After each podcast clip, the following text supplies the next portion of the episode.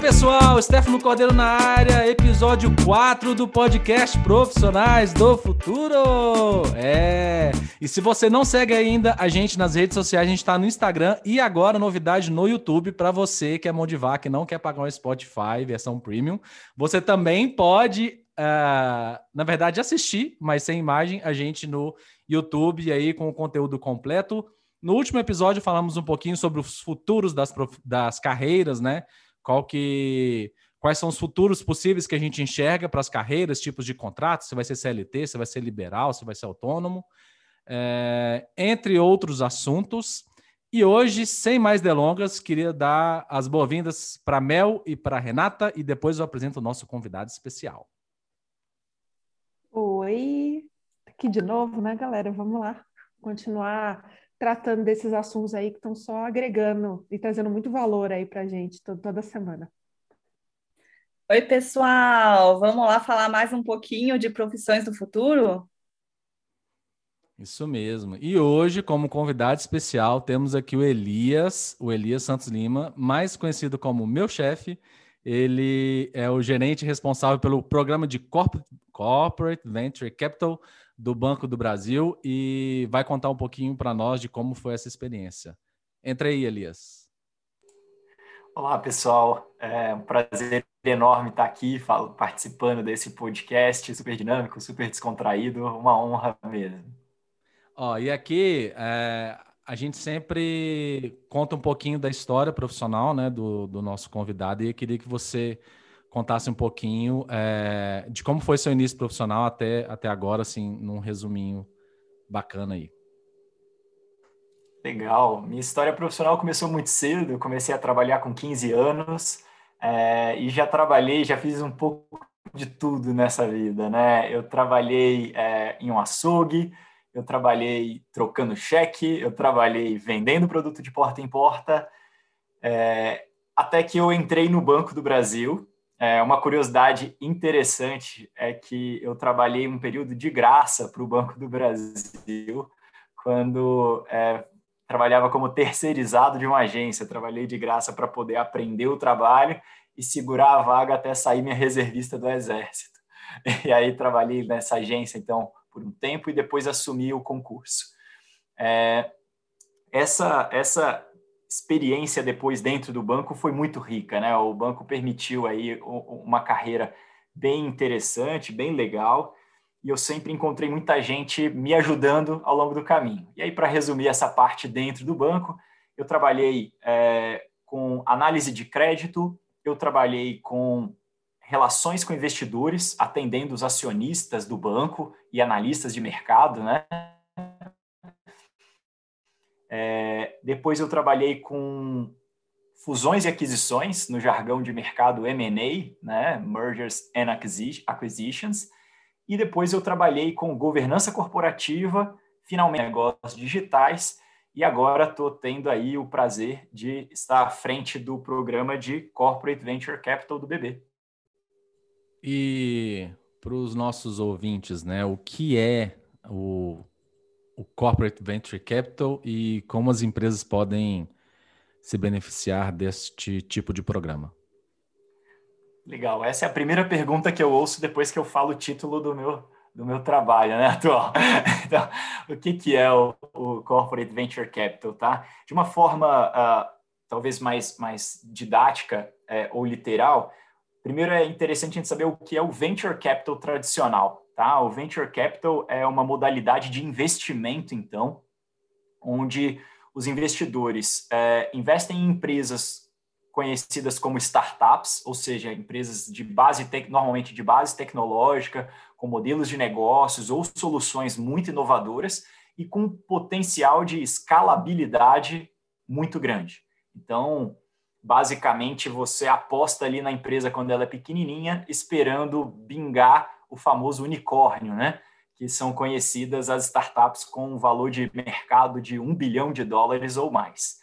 Isso é o venture capital. O corporate venture capital é quando as corporações se aventuram então nessa nessa seara. E aí elas fazem isso não para ganhar dinheiro tradicionalmente, normalmente, né? Elas não fazem isso para ganhar dinheiro, principalmente aquelas empresas que têm capital aberto, né? É, se, se fosse só pensando no dinheiro, elas devolveriam em forma de dividendos aí o lucro para os seus acionistas e eles mesmos decidiriam onde investir, né? Em, em termos de venture capital. Mas ela busca normalmente, então, acelerar a inovação e a transformação digital, algo que a gente tem falado tanto, né? Hoje em dia que, que é a, a, tal da transformação digital, como fazer. Então, as empresas têm visto no Corporate Venture Capital uma ferramenta para fazer e apoiar essa transformação digital. E elas fazem né, essa, esse tipo de investimento que é muito arriscado, né? Você investir em startups, assim, a, a gente brinca, né? A única certeza que a gente tem é que vários dos investimentos vão dar errado. Então, é, é, por que se aventurar, por que se arriscar tanto? Bom, o, o, venture capital para as corporações, ele, numa analogia assim, a gente pode dizer que é como se fosse botar o pezinho na água, ao invés de dar aquele pulo de cabeça, né, dentro da água. E aí é gelado, é quente, né? Tem tubarão, não tem. Então, a gente bota o pezinho, experimenta, conhece a startup, traz aquele founder ali, né? O, o como são designados os empreendedores à frente das startups para conversar com a corporação, para falar sobre o modelo de negócio, sobre a tecnologia que ele aplica, como ele está fazendo, né, aquela, é, desenvolvendo aquela solução, a corporação aprende e pode ajudar também. Esse mercado, é, ele tem algo que é muito legal, que ele é um mercado que ele funciona de verdade com ganha-ganha. Então, assim, só dá certo o negócio entre corporação e startup se os dois se beneficiarem. Então, a startup normalmente ela quer né, uma mentoria, né, ela quer experiência, contar com a experiência de um executivo já mais tarimbado, que, que tem muito tempo de estrada. É, ela quer escala, sobretudo, então ela quer maneiras de aumentar rapidamente né, o número de clientes, o, o, o tamanho dela. E a corporação ela quer inovação, a corporação quer essa troca cultural com as startups, né? Uh, e quando a corporação, então, faz esse, esse movimento, ela ganha isso. Então, ela investe ali um pouquinho né, de dinheiro comparado com o processo de fusão e aquisição, normalmente é muito mais barato. E, vamos supor, investe em 10 empresas, começa a aprender 10 modelos de negócio diferentes, é, 10 tecnologias diferentes. Alguma daquelas tecnologias pode ser internalizada no futuro, ou ela pode co-criar algo novo junto com essas startups e aí a inovação vai acontecendo é, bem na prática, né? Pelo que eu entendo, assim, as corporações elas, elas evoluem, né? Elas são como é, elas são formadas por pessoas e, e, e, as pessoas elas, geralmente né, têm um pensamento bem mais sequencial do que exponencial.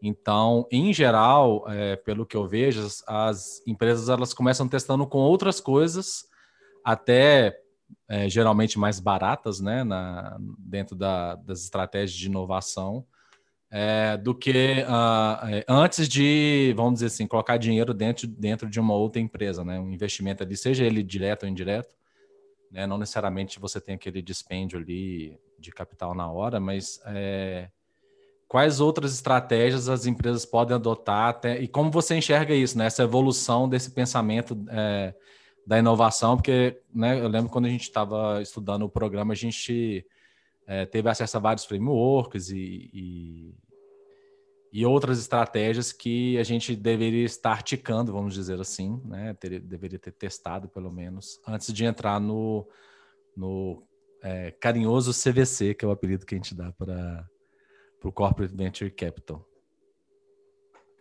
Legal, legal. Eu vou até voltar um passo e, e, trazer assim uma equalização que eu acho muito bacana, que é o que, que é inovação, né? É, é, eu acho que é uma pergunta que é frequente e muitas vezes não tem consenso dentro das organizações, né? É, e isso torna mais difícil o processo de inovar, né? Então, a, a, o desafio de inovar fica mais difícil quando cada um acha que é uma coisa diferente, né?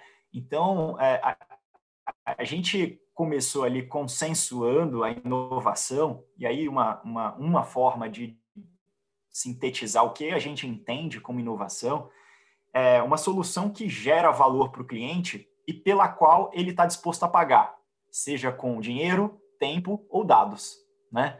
E é, hoje em dia a gente já conhece né, várias empresas gigantes mesmo do mercado que não cobram diretamente dos clientes, né?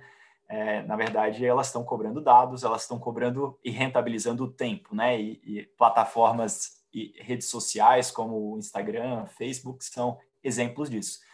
Então, eu acho que essa, essa foi uma, uma definição importante. Chegada nessa conclusão, a gente viu que, que a inovação ela, ela tem assim três camadas, né? A gente usa lá, o, o Stefano comentou, uma, uma, um framework que, que segrega aí a, a, a, inovação em três camadas, né? Aquela que a gente chama de central, que é quando a gente melhora aquilo que a gente já faz para os clientes que a gente já atende, né? Uma grande corporação, é, é, é natural que seja assim, a maioria do esforço dela de inovação precisa ser na central, afinal ela já tem contas a pagar, ela já tem um acionista para remunerar, ela, ela precisa se manter. Então, a, a, inovação central, ela tende a ir acontecendo de forma muito natural. Na adjacente, é, que é a outra camada da inovação, é aquela das bordas, né, que a gente fala. Então, aquela inovação que está que, que tá ali na beiradinha do, do, do teu negócio.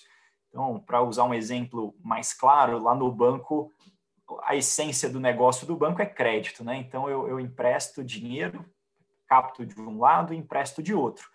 É, em um determinado momento a gente financiava o carro, né? E aí a gente foi evoluindo e falou, poxa, por que não segurar esse carro também, vender um seguro e proteger o bem que eu já estou financiando? Então nessa hora é, o seguro veio como uma inovação adjacente.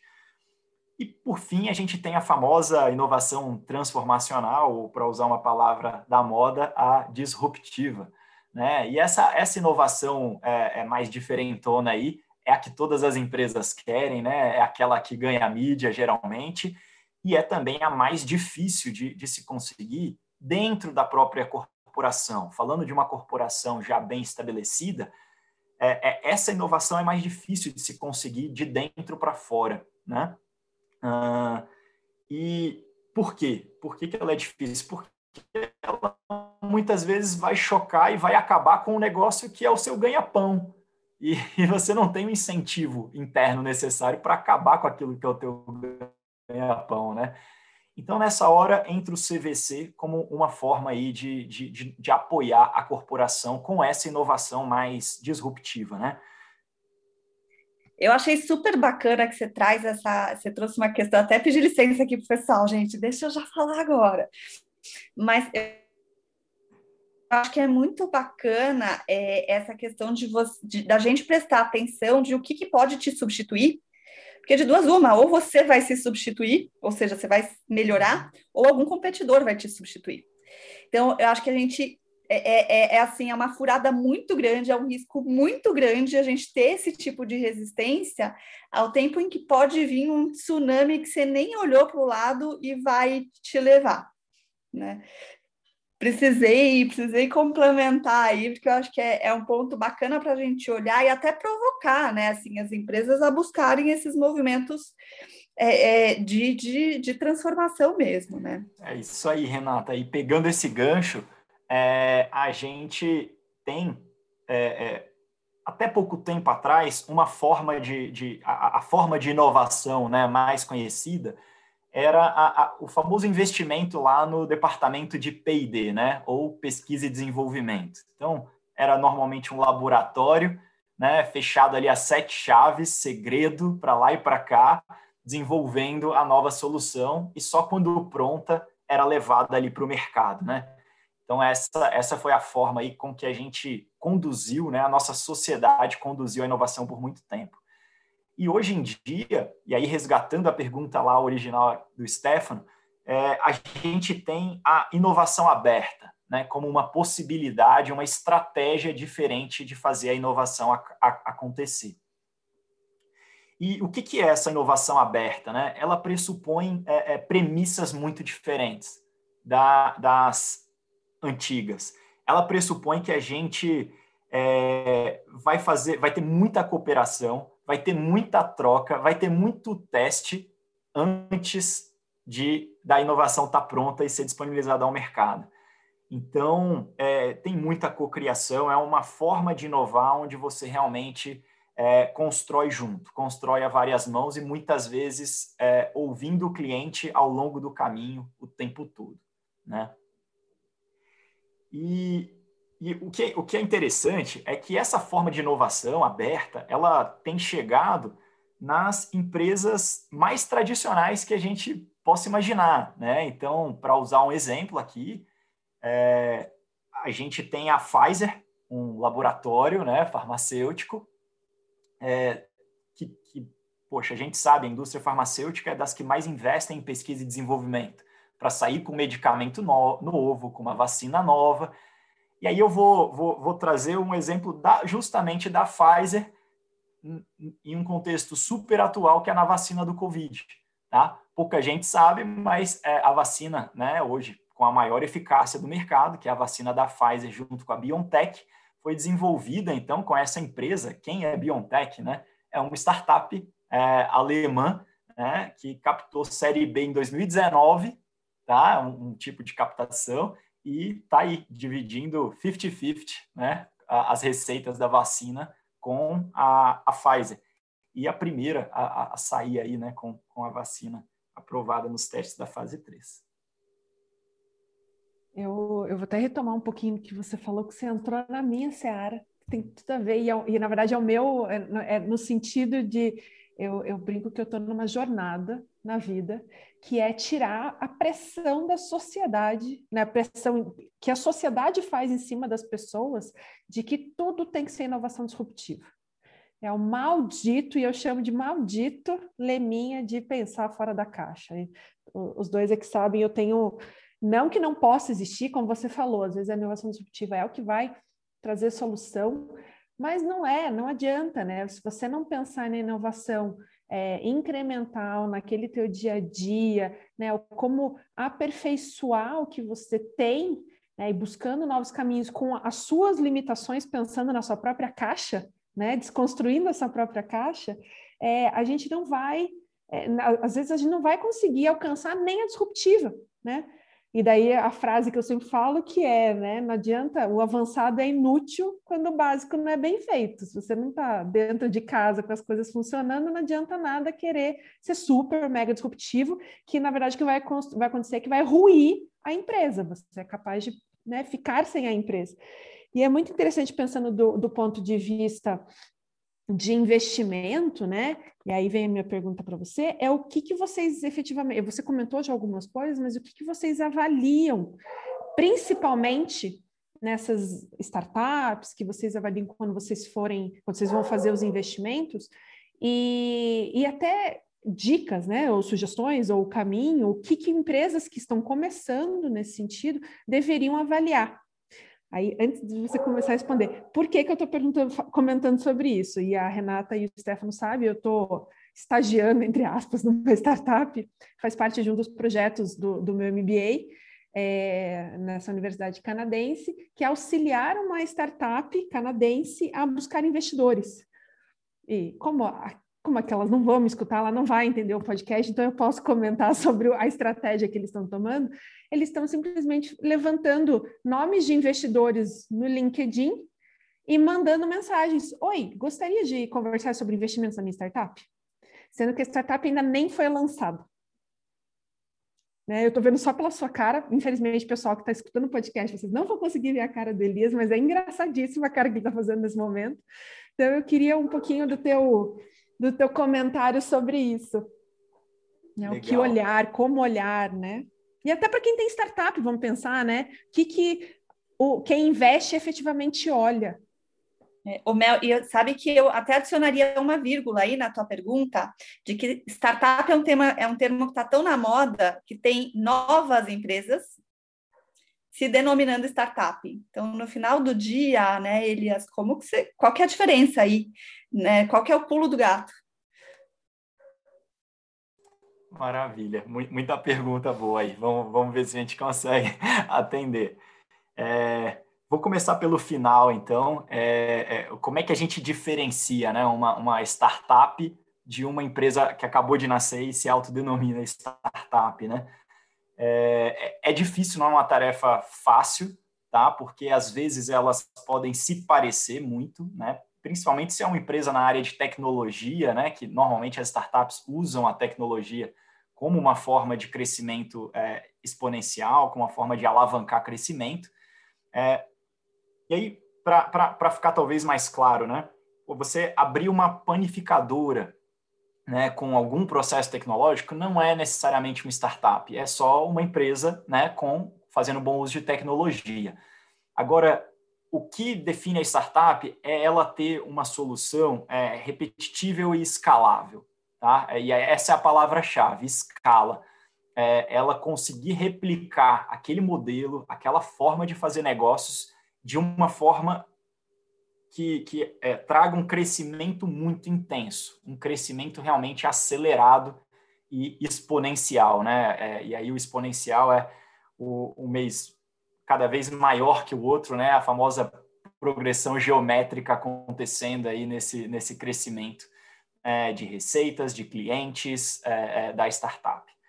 Então, acho que é, é, um pouco isso como a gente diferencia uma empresa da outra, né? Se ela tem apresentado, se ela tem esse, esse essa solução repeti, repetitível e escalável, tá? É, e aí, trazendo agora, então, para outra pergunta sobre a avaliação, né? O que, que a gente avalia quando está tá fazendo essa, esse investimento né, em startup? Isso é muito interessante, porque para quem é da área financeira, vai, vai entender bem aquilo que, que, que eu vou falar agora, você vai fazer uma avaliação de empresas, e esse processo normalmente é conhecido como valuation né, no, no mercado tradicional. Você vai fazer uma projeção de receitas, vai trazer aquilo tudo para um mesmo lugar no tempo, né, que a gente chama de valor presente, e aí você vai falar: ó, a empresa vale 100 milhões de reais porque é, ao longo dos próximos anos ela vai apresentar um lucro que eu vou conseguir, né? Vai retornar aí para mim. Beleza. Esse é o, mais ou menos o método aí é, tradicional. Agora, como você aplica ele numa empresa que está dando prejuízo um mês atrás do outro e ainda nem tem na perspectiva a hora de começar a dar lucro? Né? Como, como você vai trazer prejuízo a valor presente, então vale muito negativo, né? Não é assim. Então, a hora de avaliar uma, uma startup é, é, é realmente mais complexo. E aí a gente está falando muito de, de time, Tá? É, é, se eu fosse falar assim, qual o fator mais relevante na hora de avaliar a startup, é, é o time. Tá? Por quê? Porque a gente está falando de uma solução incipiente, uma solução nascente, tá? É, e aí, se aquela, aquele time ele é, é, tem potencial, é um time muito capacitado, se vier, por exemplo, uma Covid-19 e de repente bagunça tudo, o pessoal vai conseguir pivotar o negócio. Né? É um jargão também desse mercado que diz dar uma guinada no rumo do negócio. Né? Então, poxa, eu estava indo lá vendendo é, é, imposto físico o meu produto, e aí veio a pandemia, fechou todo mundo dentro de casa e agora? Então, é, uma boa equipe vai conseguir pivotar o modelo de negócios deles e vai vender online e vai dar jeito de, de transformar o negócio em algo que continue relevante é, para os clientes e rentável. Tá? É, já uma, uma equipe fraca ou mediana com um produto bom pode ser que não sobreviva, porque cada vez mais nesse nosso mundo a gente precisa guinar para um lado, guinar para o outro antes de chegar no, no a ser o famoso unicórnio, né? Então, para quem, quem conhece aí a, a história do, do Netflix, é, é, é, uma super interessante. E eles começaram, né, mandando DVD para casa por correio, né? Mandava para o pessoal por correio. Então, assim, era bem diferente do que é hoje o negócio. E eles pivotaram, evoluíram, modernizaram o negócio até chegar nesse, nesse gigante que eles são hoje. É, e sobre dicas aí, né? Então, é, é para acho que foi a, a, última pergunta, né, Mel? É, é sobre para a empresa que quer implementar então um programa desse dentro é, da empresa, o que, que eu poderia trazer de dica? É, é, bom, primeiro perseverança, tá? Perseverança, porque a gente sabe que o processo de inovar dentro das corporações ele é dolorido, né? E, e é natural que seja assim. Você está tirando o ser humano da zona de conforto dele não tem ser humano que goste de ser tirado da, da zona de conforto. Sempre fiz o um negócio assim, agora está dizendo que tem que fazer assado, né? Vai ter resistência, mas é, é importante, é, eu acho, levar muitos dados, tá? E aí tem muita, muita coisa disponível no mercado, tá? É, leva muitos dados, é, vai por um caminho, vai por outro, é, costura né, alianças com áreas que também já perceberam e já têm uma maturidade de inovação maior para auxiliar nesse processo. E eu recomendaria é, ouvir né, e conversar bastante com gestores de fundos de venture capital. Tá? Esses caras, assim, a gente tem muita, muita gente boa dentro do Brasil, tá? muitos caras bons, é, e aqui vou, vou fazer um, uma referência para alguns que eu gosto muito, que eu conheço e gosto muito para quem quiser procurar mais. Então, Edson Rigonati e o Sato, Laura das Telas, são pessoas fantásticas, muito bons mesmo. Tem vídeos e, e muito material legal, gratuito disponível. Tem o Chico, da SP Ventures, tá? que também é outro profissional muito bacana. Tem o pessoal da MSW Capital, então, assim, poderia ficar aqui bastante tempo citando, mas esses já, já, já são talvez um bom começo para seguir, ouvir, ver o que, que esses caras estão falando e conversar com eles, acho que, que pode ser um, um primeiro passo interessante. Tá? E ouvir muito é, é, o, o cliente, nesse caso, né? a startup. Então, assim, se a startup é a parceira, conversa com muitas startups para entender como que é a cabeça delas como elas fazem quando vão começar a captar recursos, porque isso vai trazer muitos insights interessantes aí para dentro da corporação. E algo que a gente faz o tempo todo é benchmarking, né? Então, assim, tem corporações que já trilharam o caminho que vocês vão trilhar, vão começar a trilhar. Então, bate lá na porta. A, a maioria deles vão, vão abrir com o maior prazer para contar um pouquinho do que fizeram. Muito, nossa, muito, muito legal, Elias. Eu fiquei aqui, a, eu sei que a Renata ficou empolgada, como você falou, né, de time, das pessoas, que são um ponto essencial. Mas é muito legal, porque a gente fica pensando assim, e aí quem não é do mundo de startup, né, tipo eu, né, e várias outras pessoas, ou quem às vezes tem uma ideia legal e quer montar a sua própria empresa, seu próprio projeto, né, quer iniciar aí é, a sua própria startup, é super legal ter uma ideia muito boa, né? Super legal você pensar e analisar e tudo mais, mas não adianta, né? Ou ninguém faz as coisas sozinho, né? Eu achei isso muito interessante. Eu, uma dica muito legal que você deu, que é isso, escutar as outras pessoas, todos que estão envolvidos. Então, escutar outras startups, importantíssimo, escutar o que os investidores estão procurando. Né? Eu, eu já vi alguns comentários, apesar de não ser de, dessa área tão forte, não, mas a minha ideia ela se vende sozinha. Mas ela se mantém sozinha também? Então, se ela se vende sozinha se mantém sozinha, você não precisa de investidor, né? Então, vamos pensar assim. Então, achei muito legal isso que é, é importante, né? A gente precisa escutar todo mundo que está envolvido e aprender com os erros dos outros. Não esquecer que a gente vai cometer erro no meio do caminho também, né? Nossa, eu acho que você tocou num ponto bem chave aí, viu, Mel? É porque realmente, eu acho que ouvir, né, é, eu sempre fui muito favorável a, a, a isso, é, evita muito problema, né, e aí, como a gente está aqui falando num podcast é, direcionado para pra, as pessoas se profissionalizarem, né, aumentar o nível de conhecimento sobre como se posicionar melhor no futuro, é, é, aproveito para deixar uma dica que sempre valeu muito para mim, né, é, que é mentor, né, ter um mentor encontrar um mentor, alguém que já passou pelo que você vai passar para te ajudar a evitar erros, né? Então, é, eu acho que o benchmarking aqui é, é, é, quase isso, né? Uma mentoria de corporações. Então, é, algo super relevante.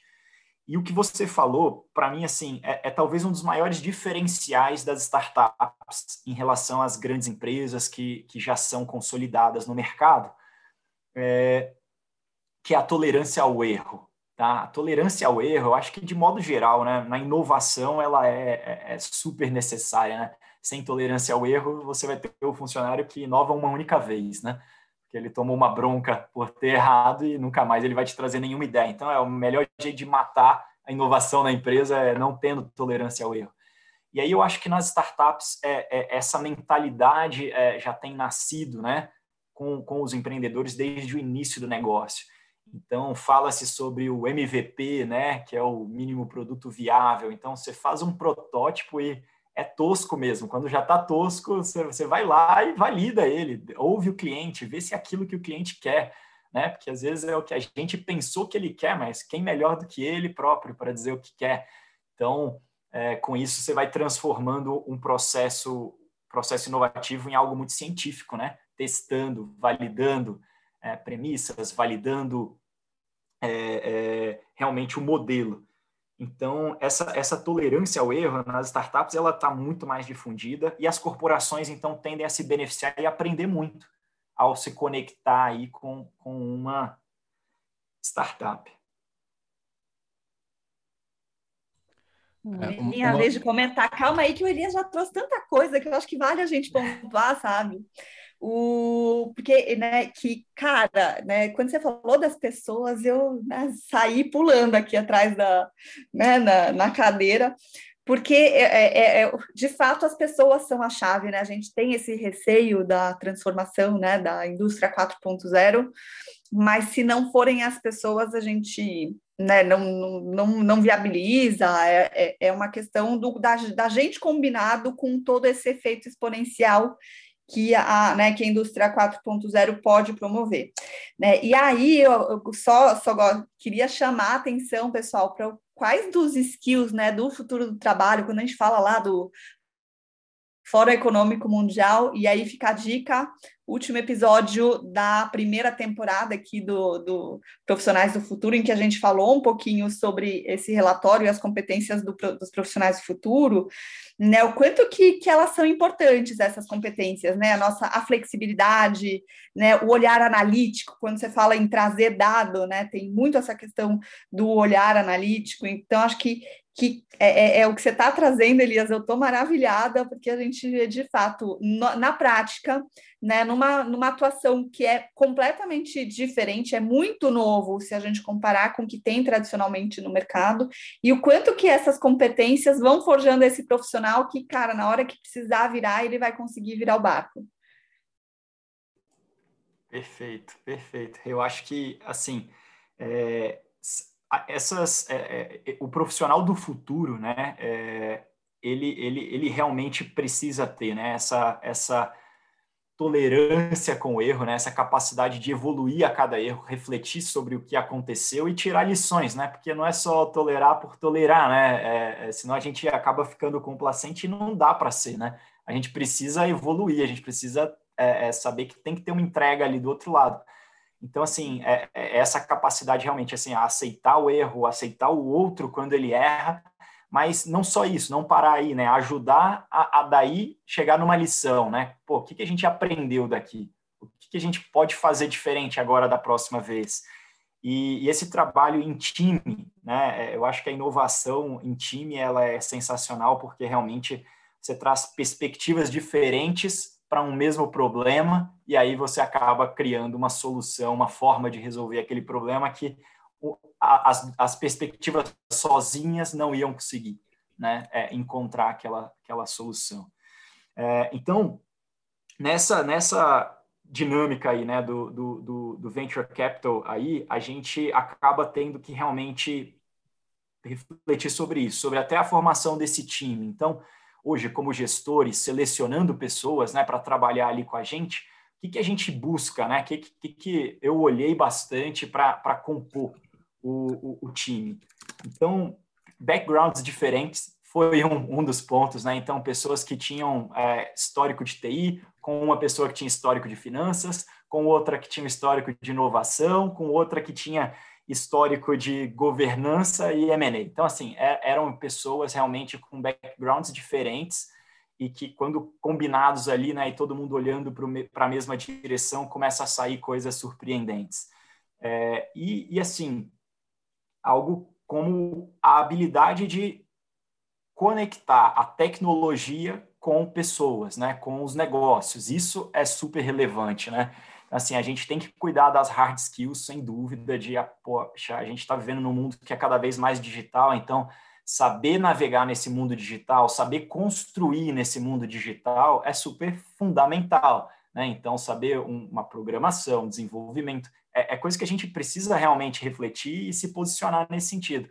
Mas mais do que isso, a gente precisa, eu acho que, de gente que consegue fazer a conexão né, desse, desse é, é, digital com a, a, o que a pessoa quer, o que a, a, a, empresa precisa solucionar, né? Porque no final do dia são pessoas que a gente está atendendo, a gente não está atendendo máquina, né? Então, atendendo pessoas, a gente tem que saber como entregar aquela solução de uma forma que atenda pessoas.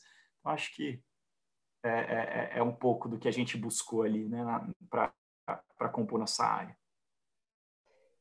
Eu estou achando o máximo, assim como a Renata ficou empolgada quando você falou sobre pessoas, eu fiquei empolgada quando você falou da multifuncionalidade e pessoas com backgrounds diferentes, porque tem uma palavra que eu falei em todos os episódios, desde, né, em todos esses episódios até agora da segunda temporada, que é repertório. A gente precisa ter é, diferentes repertórios e precisa aumentar o nosso repertório para formar as nossas próprias opiniões, para poder chegar nas melhores ideias, para formar melhores times, para buscar melhores soluções, aumentar as nossas referências e melhorar nosso repertório. Obrigada aí por ter reforçado mais essa ideia. Eu vou, vou acho que vou colocar uma, fazer uma aposta com a Renata e com o Stefano que durante essa temp temporada inteira a gente vai ter que falar sobre repertório em todos os episódios, que ele tem aparecido fortemente, fortemente esse ponto, sabe? Não dá mais para a gente achar que para trabalhar, por exemplo, na área, como você comentou, eu só preciso de gente relacionada com a área financeira né, que entende de M&A, como você comentou, ou porque vai trabalhar numa área de TI, só é só quem tem formação técnica. Não, às vezes quem não tem a formação técnica pode trazer uma, né, muito conhecimento, pode agregar muito conhecimento, mas precisa também disso que você comentou, Elis, que eu achei muito legal, que é precisa estar aberto a conhecer e fazer as conexões que são necessárias. E a gente só consegue isso quando a gente aumenta as nossas referências, quando a gente aumenta o nosso repertório. Não é nenhuma pergunta, era só um comentário. Muito legal. e aí, até o que eu adicionaria, Mel, é de que, assim, eu, gente, quem não, não trabalhou ainda em time multifuncional, eu super recomendo, eu estou apaixonada por essa forma de trabalho, que é um pouco do que eu tenho feito no meu dia a dia. Mas eu acho que o mais bacana de um time funcional é, não é só, por exemplo, eu que trabalho com RH, trazer os meus conhecimentos de RH. É também questionar sobre, sei lá, o que o cara lá do né, jurídico está trazendo. Porque você traz, né, como você não foi forjado lá no juridiquês, você consegue trazer perguntas que de repente esse cara não se fez também. Então, o bacana de você, né, de, desse repertório, não é só você trazer esse teu conhecimento, mas também questionar o conhecimento do outro. E aí a gente tem que ser humilde o suficiente também para aceitar ser questionado, né? De é, é muito no movimento da gente cocriar.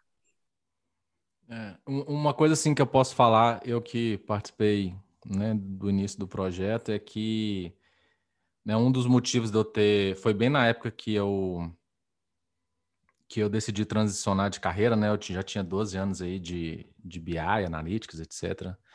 E aí, quando o Elias chegou ali para fazer a parte da inovação e acabou, né, a gente transformando, é, tocando esse projeto aí de, de Corporate Venture Capital, é que não tem um dia igual ao outro, né? Não tem, assim, é, e, e, você vai entrando no ecossistema de startup, cara, tipo assim, não dá tempo de você chamar o cara da sua TI para entender o que o cara tá falando. Você tem que entender. Hoje a gente entrevistou uma startup que mexe com a API. Tá, você tem que entender se dá para ligar, se não dá, se faz sentido, se não faz.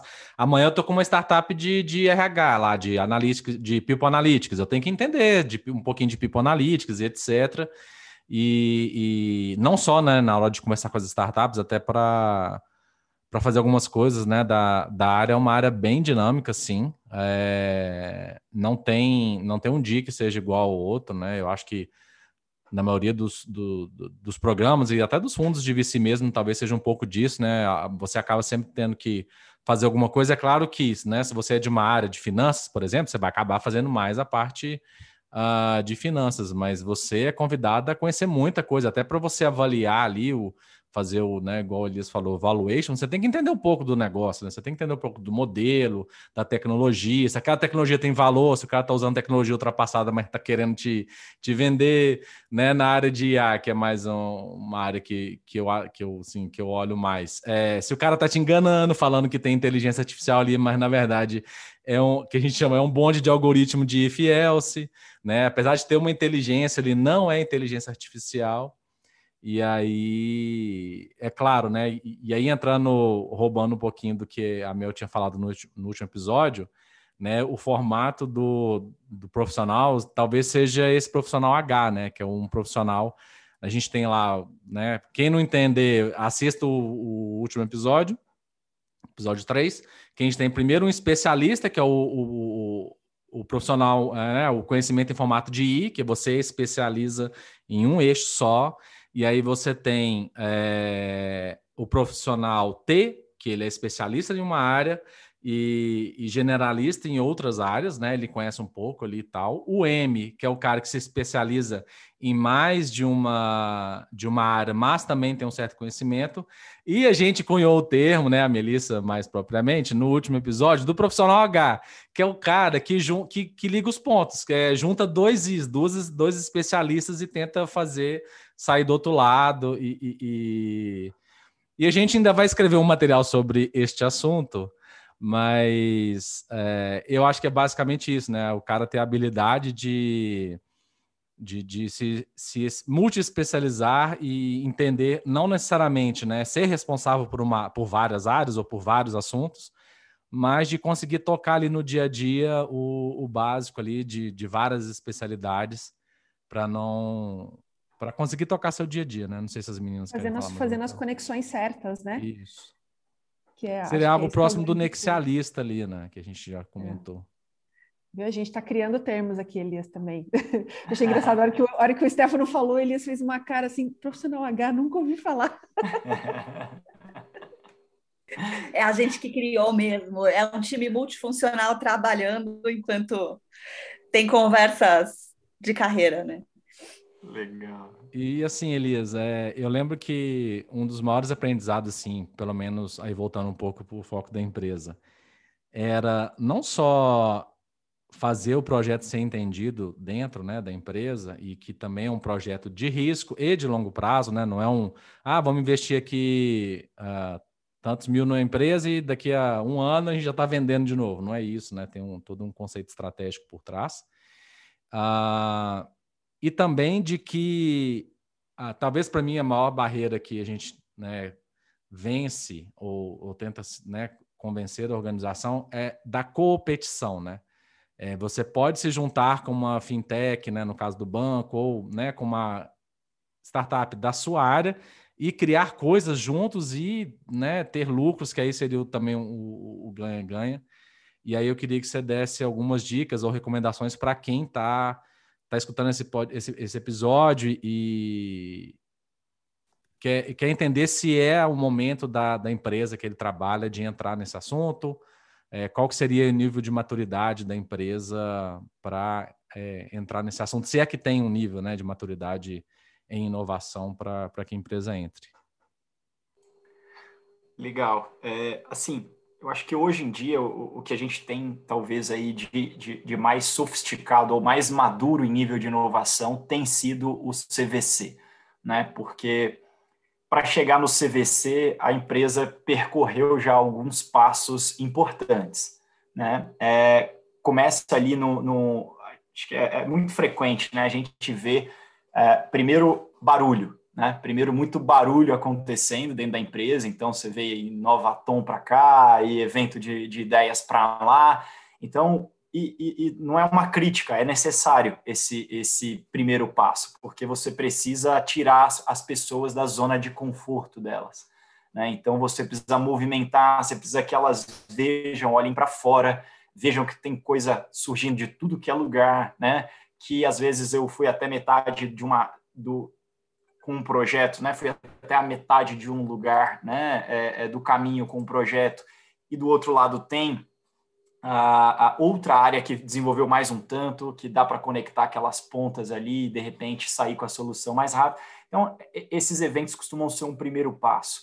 Daqui a pouco, essa inovação aberta né, começa ali a ter uma parceria para desenvolver alguma coisa, é, você começa a ficar, a, a corporação começa a estar tá mais receptiva para compartilhar informações mais sensíveis com um parceiro e dali desenvolver mais depressa é, a, a, a, solução.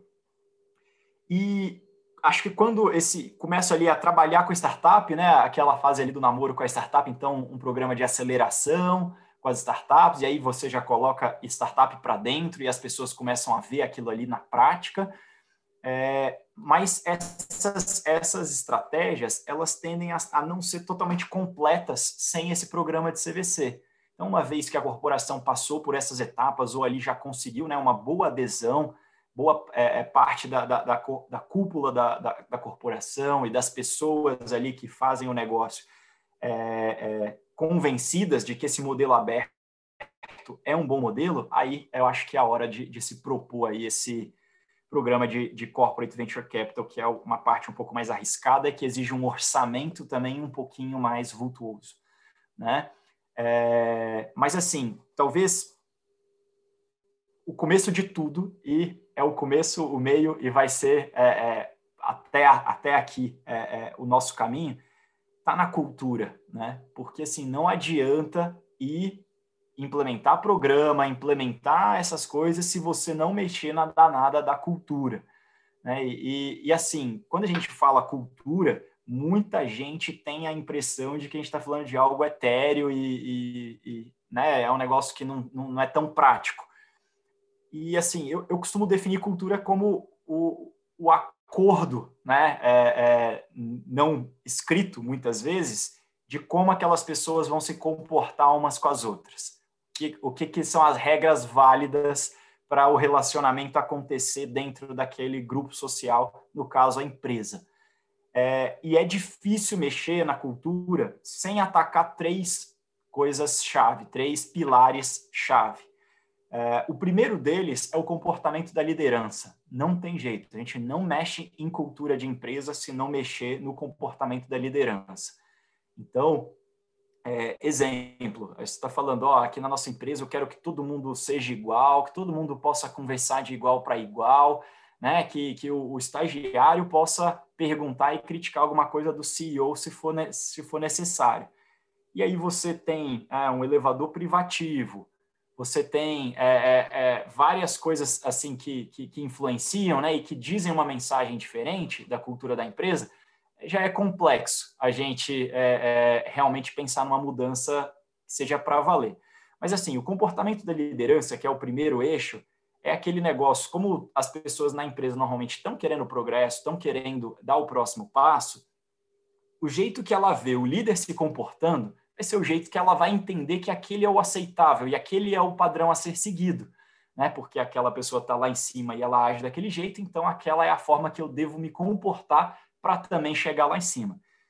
Então, por isso, a liderança precisa estar muito ciente né, num processo de transformação cultural. Ela precisa estar realmente consciente do que ela está fazendo, daquilo que, tá, que, que, que, se deseja reforçar.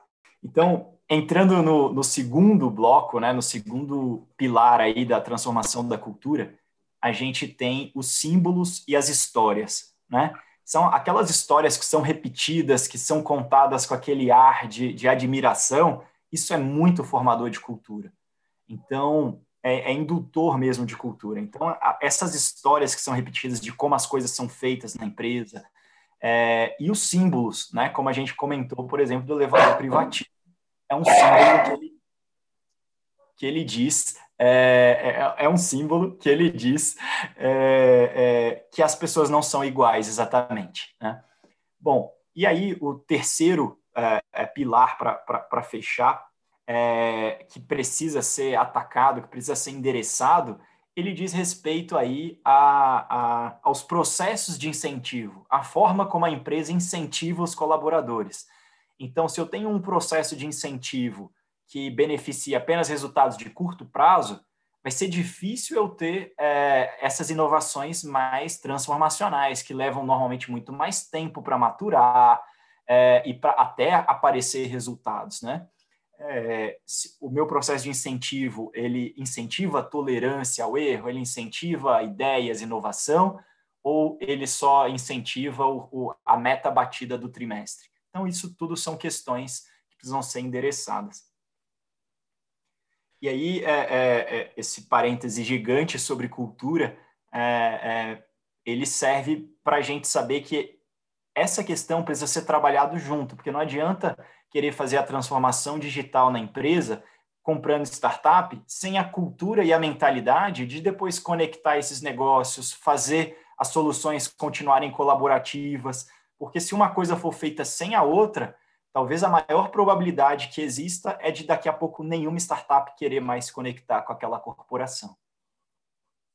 É, a gente chega aqui achando que vai entender do assunto tem uma aula de cultura organizacional e quase que antropologia, né? É, quando o Elias fala de símbolos da cultura, e realmente isso é verdade, não adianta você é, falar que é uma empresa inovadora se tem um elevador privativo, se é, toda as pessoas não têm essa liberdade para questionar e para falar e, e talvez o, o, programa um programa né, direcionado com startups talvez ele traga um pouco dessa desse questionamento né de que é, vai chegar um, um, geralmente um jovem né mas a gente sabe que as startups é, com um pouquinho mais de sucesso geralmente são é, de pessoas acima dos 30 mas é, que essa pessoa vai questionar o status quo, né, da, da empresa que ela está sendo, que ela está fazendo a parceria ali, de que, oh, mas por que, que a gente não faz assim, né? Por que, que não constrói assim? E aí, eu acho que na parte cultural, né, a gente tem que, sim, estar tá preparado para para receber startup, mas tem muita troca ali no, no durante, né? Vamos dizer assim. É, não sei se as meninas têm mais alguma ponderação. Eu tenho, eu acho que, assim, cara, isso é, é mais uma agenda para um podcast inteiro, né? A gente falar de, de artefatos e como que a gente pensa é, na transformação digital como um todo, né? Porque quando a gente fala aqui do, do CVC, a gente está falando de uma pauta em, em uma agenda que é, é, é enorme, né? Mas para aqueles curiosos, tentando entender até um pouco como tangibilizar isso no dia a dia, até inclusive hoje a Oi lançou uma super campanha interna de reforço de comportamentos. Né? Então, quem tiver curiosidade, é, eu vou repostar no meu LinkedIn. Né? Então, Renata Almeida, quem tiver curiosidade, entra lá, que é, essa campanha foi lançada hoje. E aí é bacana porque a gente tem principais comportamentos e as pessoas estão fazendo reconhecimento né, por, né, por e-mail e que depois a gente pode torná-los públicos se a gente é, quiser, e aí numa campanha, inclusive, no LinkedIn. Então, acho que é só uma ilustração aí de diversos elementos que o Elias trouxe, mas que a gente consegue ver já de alguma forma prática como uma empresa está aplicando. Só só para o pessoal entender, porque assim, esse jabá gratuito para Oi é que a Renata trabalha na Oi, tá, gente? Ela, não sei se vocês já, já viram ela no LinkedIn, já adicionaram ela, mas ela trabalha lá, tá? Eu... a gente ainda não tem patrocinador neste podcast. Exatamente, tô, tô, todos os, os, os né, patrocínios, né? Mas todos os jabás são gratuitos, né? Legal, pô, bacana. Eu, eu acho que é, é, é, realmente algo que precisa ser endereçado junto, né? O Corporate Venture Capital é mais uma ferramenta para transformação digital. Ele não é a única e ele é bem ineficaz, na minha opinião, no longo prazo, sem a transformação cultural né, andando junto. Eu acho muito legal. Na verdade, eu estava indo nesse mesmo caminho e você já finalizou o que eu ia falar. Sabe, Liz, que é isso. A transformação digital, ela não é um projeto, né? As pessoas acham que transformação digital é um mero projeto que você tem que implantar e tem começo, meio e fim. Não, transformação digital é uma mudança de mentalidade, é uma transformação cultural. E a palavra é essa, transformação. Né? As pessoas precisam entender e precisam também assimilar, né? Precisam... É, sentir, que, sentir e perceber os valores que vão vir a partir daquilo. E é de todos os níveis hierárquicos, não adianta. querer fazer algo top-down ou bottom-up, né? Fazer de baixo para cima, de cima para baixo. Ser algo é, em conjunto entre todas as entre todos os departamentos, as áreas, as pessoas, todos os que estão envolvidos, né? É, sem dúvida, muito, muito, muito, muito legal. É, infelizmente, né, a gente, uh, como não tem um patrocinador, a gente precisa encerrar. É, senão eu ficaria, a gente ficaria aqui discutindo até de madrugada. Então, eu queria que o Elias né, deu muitas informações legais da área de, de, de Venture Capital, e aí eu queria que ele fizesse aí uh, a, as recomendações finais dele, se ele tiver livros é, sobre o assunto, não só de Venture Capital, como também de é, transformação cultural na, na, na, empresa, e também fizesse o, o jabá dele para as pessoas que querem conhecer mais sobre o CVC, que quiserem conversar com ele, uh, nas redes sociais para ele, ele passar aí o, o, o LinkedIn dele. Beleza. É, bom, o LinkedIn, é o, o, perfil lá é o meu nome mesmo, Elias Santos Lima, né? Acho que se colocar assim, Banco do Brasil, eu vou aparecer. É, tem uma página que é a página nossa oficial do programa lá do banco, né, que é www.bb.com.br/startups. Lá a gente traz um pouco da síntese da nossa tese de investimentos e um pouco do que a gente é, busca em termos de investimentos em startups. E assim, acho que um, um, uma recomendação, né, de um livro que, que, que eu gostei bastante, muito mais sobre transformação cultural do que sobre é, venture capital propriamente dito, é um que chama Walking the Talk, tá? Da Carolyn Taylor. É um excelente livro para quem quer se aprofundar nesse tema aí de transformação cultural. Algo que eu acho que vai ser super demandado, já está sendo, né, do mercado, é, das empresas já estabelecidas que estão precisando aí se reinventar. Isso aí, gente, como vocês sabem, uh, se você quer pegar as referências que acontecem nos episódios, entrem lá no nosso grupo do Telegram, no canal do Telegram, e estejam com a gente lá discutindo também uh, o que a gente discute aqui nos episódios, beleza? Muito obrigado, Elias. Muito obrigado, Melissa e Renata, por, por mais esse episódio. É isso aí, galera. Fui!